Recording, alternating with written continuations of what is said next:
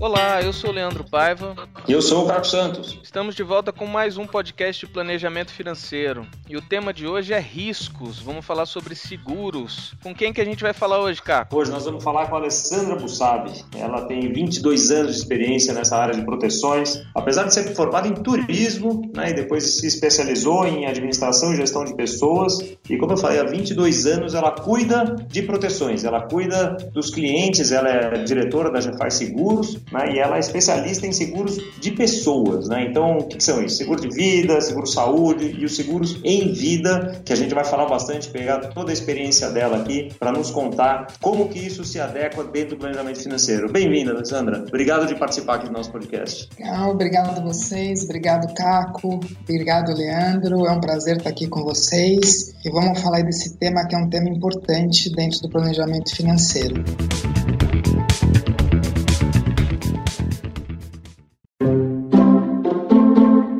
Alessandra, vamos começar com o básico. O que, que são seguros? Qual é a definição de seguro? É, seguro nada mais é do que a proteção é, e uma visão de proteger algo que possa acontecer prematuramente na nossa vida e que a gente precisa estar preparado para que isso não atrapalhe as nossas conquistas e os nossos sonhos futuros. Então, qualquer perda que possa acontecer, independentemente de ser de um ente querido ou um bem material, é, dependendo do que for essa perda, ela pode ali na frente trazer consequências não só na parte emocional, familiar, mas também na parte das suas finanças. É bom, eu já vivi isso na pele, infelizmente, aí na, em família, já vi amigos, né, perderem provedor da casa que não tinha um seguro de vida, eu vejo quanta falta faz isso e, e sou um apaixonado pelo assunto. Fiz um pouco da minha carreira aí, né, bastante voltado nesse tema. Mas sem a gente entrar no techniquez, né, como é que as pessoas deveriam pensar nessas proteções como instrumento do planejamento financeiro? O que, que é mais importante de olhar? Em que fase da vida? Isso só serve para quem tem filho? Tem alguns mitos aí que a gente ouve. Ah, isso eu não preciso porque eu não tenho filho. Quando eu ganhar dinheiro, daí eu contrato um seguro. Como é que é isso? Conta um pouquinho da sua experiência nisso. Legal, vamos lá. Eu acho que a, a, a própria palavra do nosso tema aqui, que é planejamento financeiro, já define isso. Né? O planejamento financeiro, é, ele devia estar dentro de todo mundo, independentemente de ser casado, ter filhos ou não. Planejar a vida é a sua vida. Né? Então, o seguro ele também faz parte desse planejamento. É, se eu tenho filho, se eu tenho uma esposa, se eu tenho família, eu vou querer proteger quem dependa financeiramente de mim. Né? Então, aconteceu algo prematuro, eu quero que essas pessoas apesar da perda emocional, que isso é irreparável, mas consiga é, continuar pelo menos tendo a mesma qualidade de vida e que lembre de mim com boas lembranças. Né? Então, esse é um ponto. Um outro ponto é que é, qualquer outra situação que não esteja dentro do meu planejamento e que seja de perda, o seguro consegue fazer a vez da reposição, pelo menos financeira disso. Outra coisa que a gente ouve de vez em quando é: não, mas eu já tenho bastante patrimônio, não preciso de seguro de vida. Eu já tenho a minha empresa, já tenho muitos imóveis. Essa pessoa não precisa de seguro mesmo? O seguro, de novo, como planejamento, é, é para todo mundo. Isso independe se você já adquiriu um patrimônio ou não. É óbvio que tem particularidades que daí vai ser muito caso a caso, e é por isso até a importância do planejador financeiro nesse contexto, que talvez de fato não seja necessário uma pólice de seguro, mas seja para uma sucessão, seja para algum para perpetuar alguma fortuna, né? Nos Estados Unidos, isso já é cultural. Então lá eles vão perpetuar a fortuna através de apólices de seguro de vida. Eu tenho um patrimônio, eu constituí um patrimônio, ele tem um valor. Tudo isso que eu construí, enquanto eu não estiver mais aqui, será que eu quero que isso aconteça? De utilizarem desse patrimônio de uma forma talvez equivocada? Então, a apólice e um seguro de vida ele também traz esse benefício. Fora outras questões que é a parte de inventário, é da família ter esse dinheiro em liquidez. A gente pode ter patrimônio, a gente pode ter imóveis, mas a gente também pode ter dívidas nesse momento, né?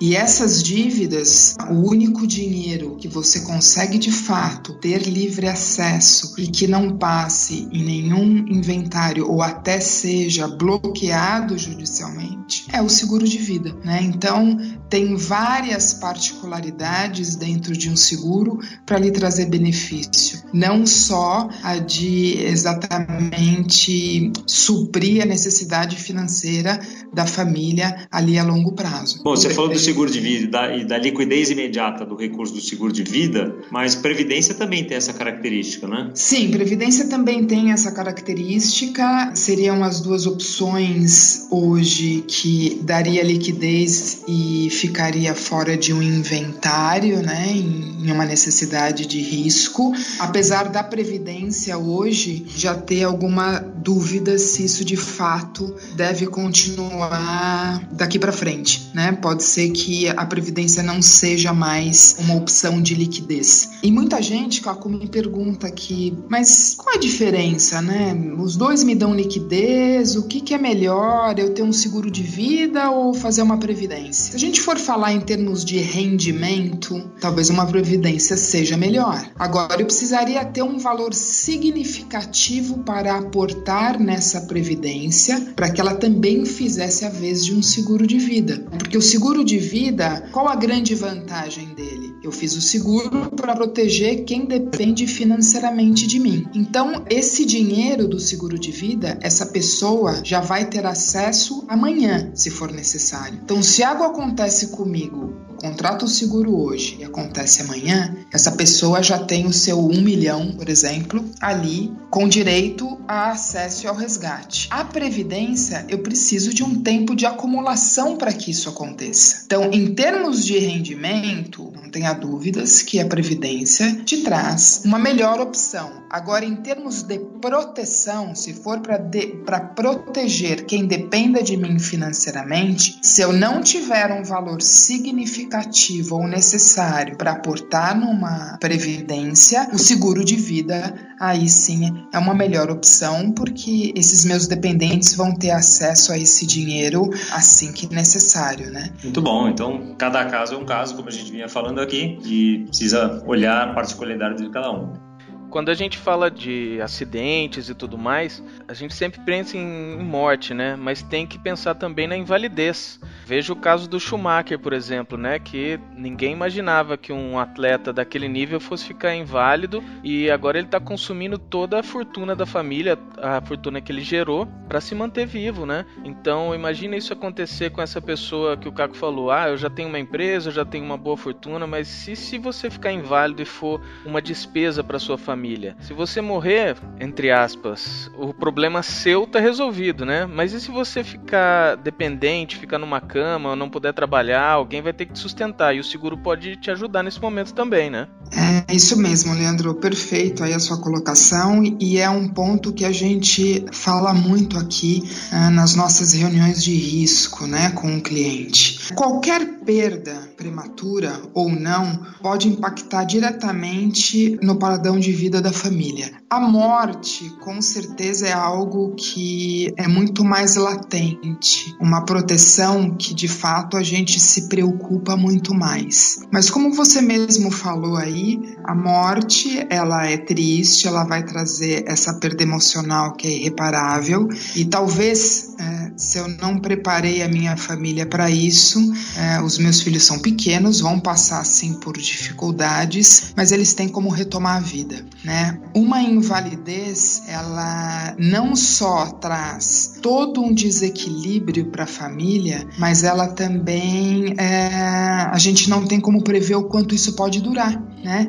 Então, uma invalidez total e permanente, além da gente não prover mais de renda, nós também custamos por conta disso, né? Então, de fato, é um problema que, é, frente a uma morte, apesar é, da gente ter uma maior preocupação com relação a isso, pode sim não só trazer problema financeiro para minha família, mas para todo mundo em torno dessa pessoa que hoje tem essa nova condição. Então, com certeza, e o Schumacher é um bom exemplo disso, apesar de ser um extremo, mas eu acho que quando a gente fala em seguro, a gente tem sim que pensar em extremo, aquilo que a gente pode, depois de um certo tempo, retomar, muito bem, mas o que a gente não consegue mais ali na frente, né? Então, com certeza, a invalidez ou uma doença grave, se nós não tivermos nos preparado para isso, pelo menos financeiramente, ela de fato sim pode dilapidar o patrimônio de uma família.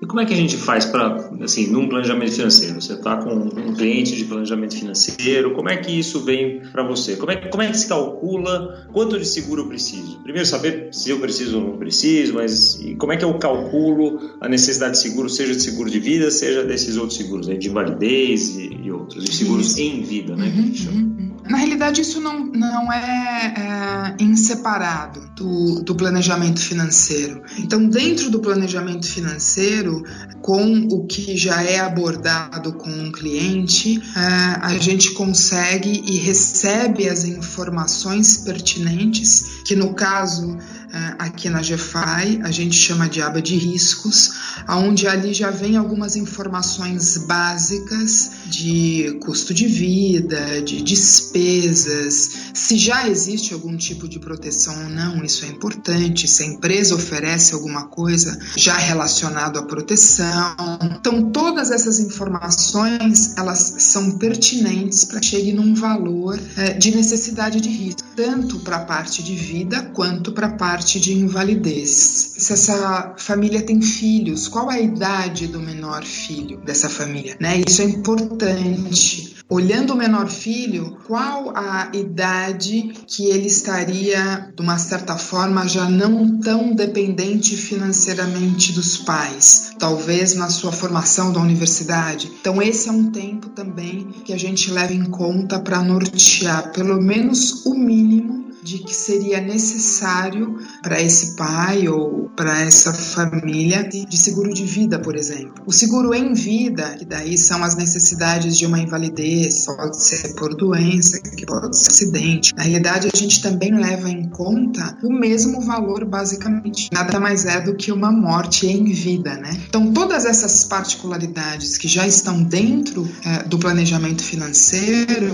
vão ser parâmetros para a gente fazer esse cálculo cálculo de necessidade de risco. Até cabe uma, uma historinha interessante, às vezes a gente não, não pensa muito né, em, em, quem não está gerando renda, né? Eu quando conheci a Alessandra, uns sete anos atrás, a gente estava, eu estava preparando a minha transição de carreira e estava obviamente falando de seguro de vida e seguro saúde, que a gente vai comentar daqui a pouquinho. E daí ela me perguntou, falou, legal, cara, você é o provedor, você né, tem uh, é quem normalmente traz a receita para casa, entendemos aqui a sua, a sua necessidade e a sua esposa. Então, a minha esposa não está gerando renda agora ela está cuidando das, das, minhas filhas, né? Então acho que a gente não precisa de seguro para ela. Falou, poxa, será que não? Se ela faltar, como é que você vai fazer? Você vai ter que contratar alguém, você vai ter que trabalhar menos para ficar mais com as suas filhas, fazer, né, buscar na escola, levar no médico, dentista, essas coisas todas que a sua esposa hoje faz, mesmo não gerando renda, talvez você tenha um impacto financeiro se ela não estiver aqui para fazer. E nesse momento caiu uma ficha de que o impacto financeiro, né? A gente sempre está falando aqui do impacto financeiro, o emocional é, é outra história, né? Mas a gente de fato parou, fez a conta de quanto custaria uma pessoa para fazer algumas das funções né, da, da, minha esposa e fizemos de fato um seguro uh, onde eu sou beneficiário e ela é a pessoa segurada. Então, realmente, cada caso é um caso, né, Alessandro? Não tem uma formulinha padrão que serve para todo mundo, né? Verdade. E por isso a importância do planejamento, né? Porque dentro desse planejamento a gente vai conseguir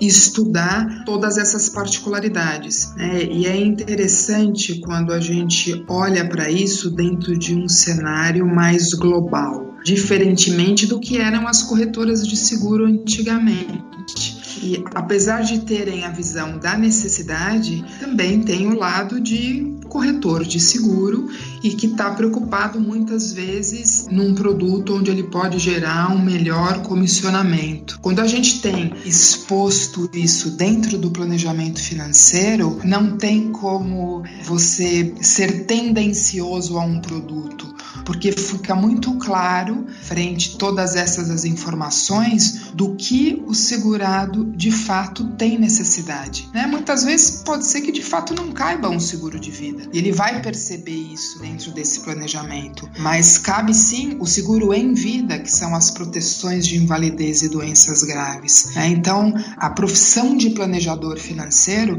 ela veio para ajudar em grande visibilidade verdade, o lado do corretor, né? Que hoje tem uma gama imensa de produtos e que consegue mostrar a importância desses produtos que antes talvez não era tão fácil de ser percebido porque não via o planejamento financeiro como um todo.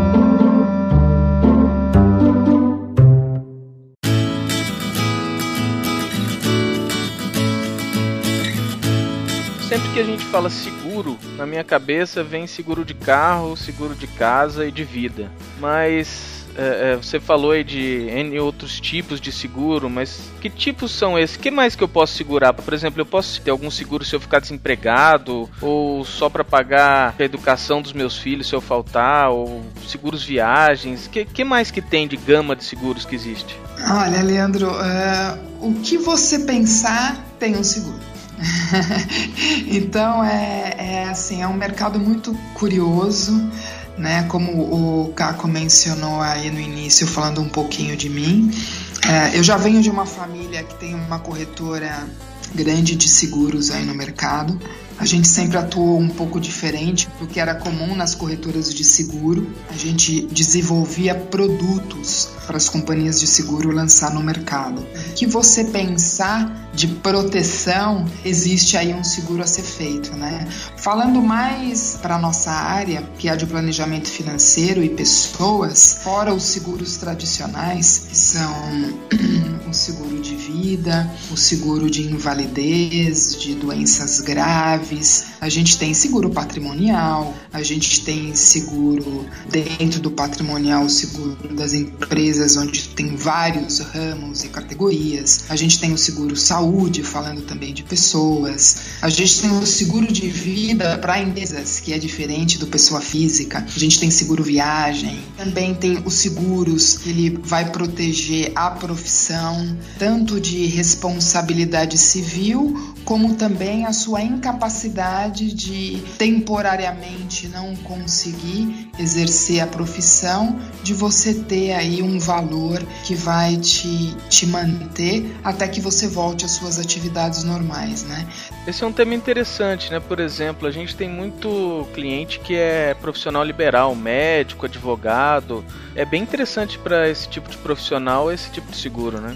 Com certeza, e isso é muito pertinente dentro do planejamento, né? Então, se eu sou um profissional liberal, aonde qualquer afastamento meu da minha profissão não vai me gerar renda, se eu não tiver é, nenhuma acumulação ou me preparado para isso, eu vou ter um problema aí, porque eu não sei por quanto tempo talvez isso possa me desabilitar da minha atividade profissional, né? Então, nós temos seguros que vão fazer essa vez mesmo que você tenha seus rendimentos, que você tenha a sua acumulação, por que usá-los neste momento? Né? Você vai estar tá, o que? Usando do seu patrimônio, daquilo que você estava é, guardando ali para o seu futuro, para aquele momento, porque você não estava preparado. E você tem um seguro para isso, né? Então tem o seguro que vai proteger você especificamente é, para esses momentos. Né? Então tem a responsabilidade civil, caso você venha fazer algo que tenha que responder civilmente, você vai ter um seguro que vai te cobrir para isso. É, você tem o DIT, que é o de diária incapacidade temporária, que caso te afaste do teu trabalho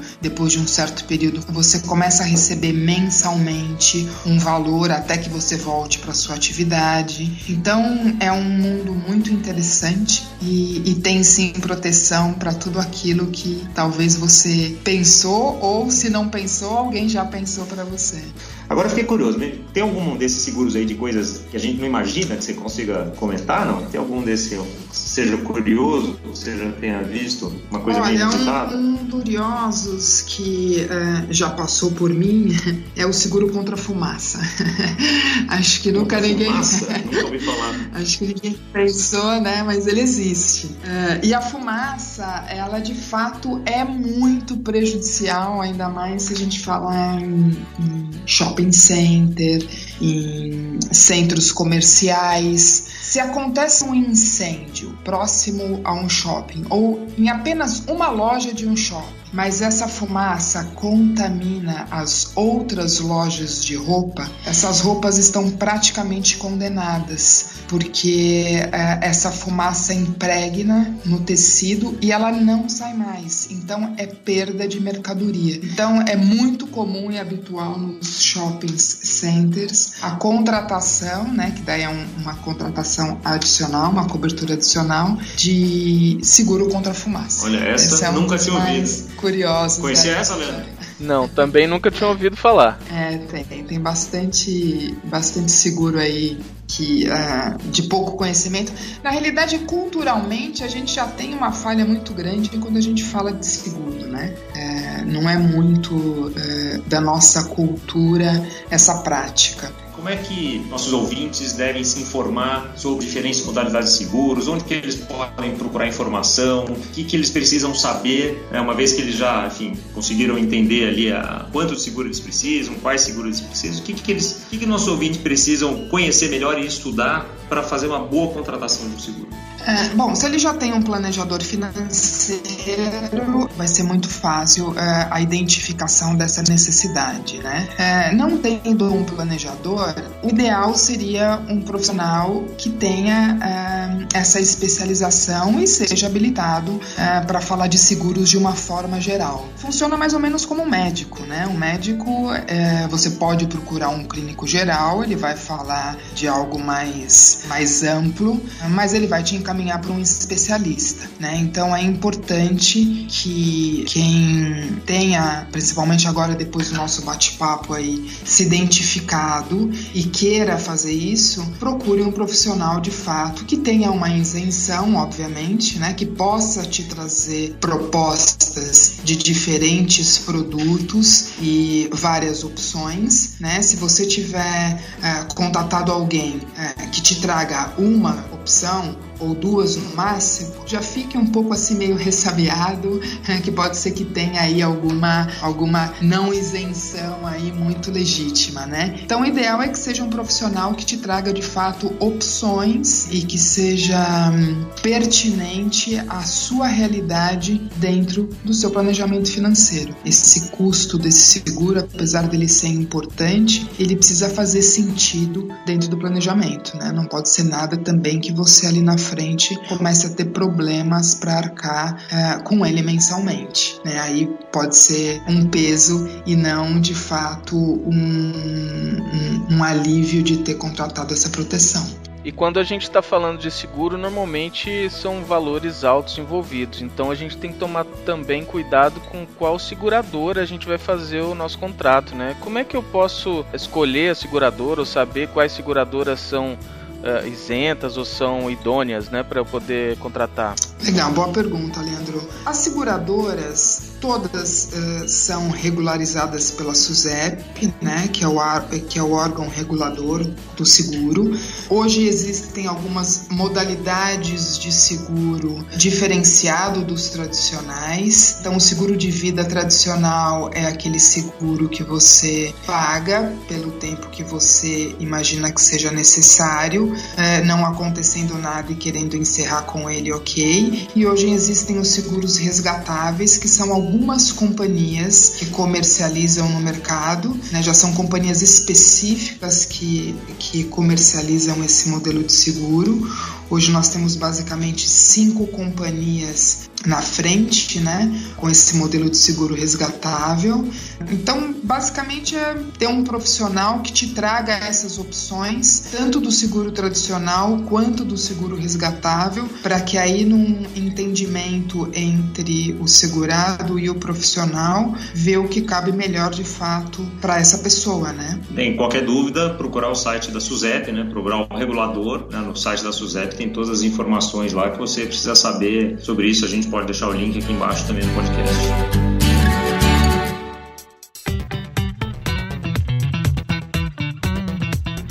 Ale, puxa, super legal essas, essas, dicas que você tem dado pra gente aqui. Tenho certeza que os ouvintes vão adorar. A gente sempre gosta de encerrar aqui pedindo alguma dica de livro, de filme, alguma coisa bacana que você tenha visto, que tenha ou não a ver aqui com o nosso tema. Um livro que eu li recentemente e que, independentemente do tema, tem a ver, mas ele é muito mais amplo e é para a vida e para uma conscientização. É O Sapiens. Recomendo a todos que leiam esse livro. É eu um acabei livro, ontem. É, Estou lendo lendo, inclusive. É um livro muito bacana, traz muita coisa pra gente de que talvez tivesse adormecido aí dentro da gente e a gente nunca tenha parado para pensar. É, com relação a filme, eu acho que tem um que é fantástico e acredito que poucos ainda não tenham visto, que é A Procura da Felicidade, e Lobo de Wall Street, que eu acho que é um filme excepcional. Muito legal, muito legal. Bom, obrigado, Alessandra. Super bom é, Imagina. ter toda essa experiência aqui dedicada para os nossos ouvintes, o pessoal poder pensar um pouquinho mais em proteções dentro do,